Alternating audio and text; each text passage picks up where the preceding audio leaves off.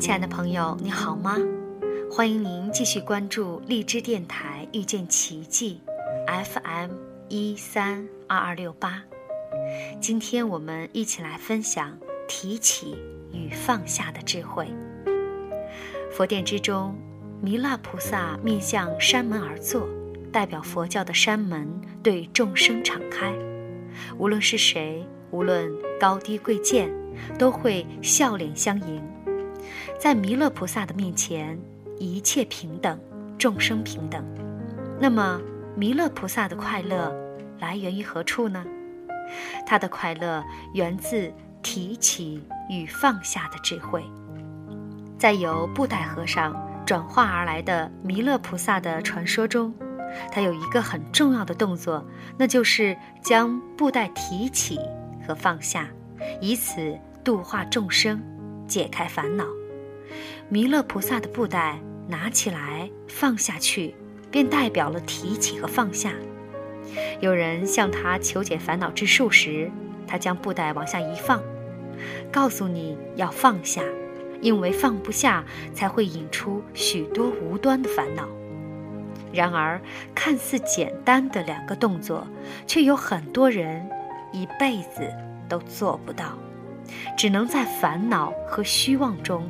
度过一生，因此，弥勒菩萨才会笑天下痴迷之人。那么，到底什么才算是提起和放下呢？有这样一个故事：一天，一位师傅叫两个弟子下山化缘。师兄弟二人来到了一条小河边，正要过河，突然发现河边有一个姑娘，因为水流太急了，不敢过河。大师兄看到这个姑娘面有难色，就走过去，毫不犹豫地把姑娘抱起来，从河上走过去，放下她，转身就走了。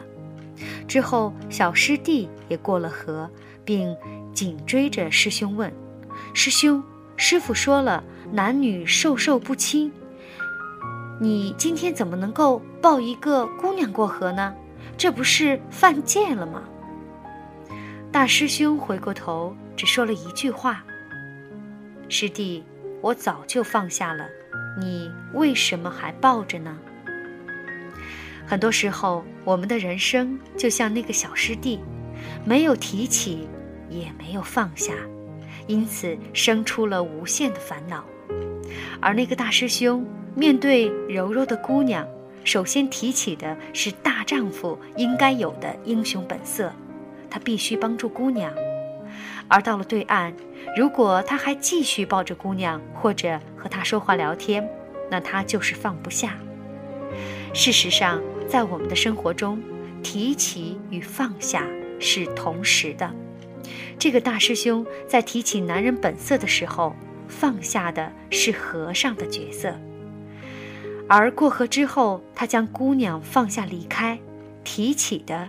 是和尚的角色，放下作为英雄和男人的角色，而小师弟则不然，在过河之前，既想提起和尚的角色，又要提起大丈夫的角色，不敢去抱这个姑娘，犹豫着是抱还是不抱，是帮还是不帮，忘记了佛门的无住无相，着了相，将自己束缚在一个尴尬的角色当中。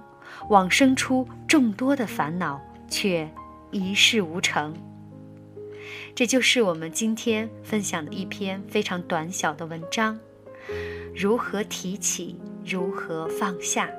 来自《佛法即活法》，释果凝著。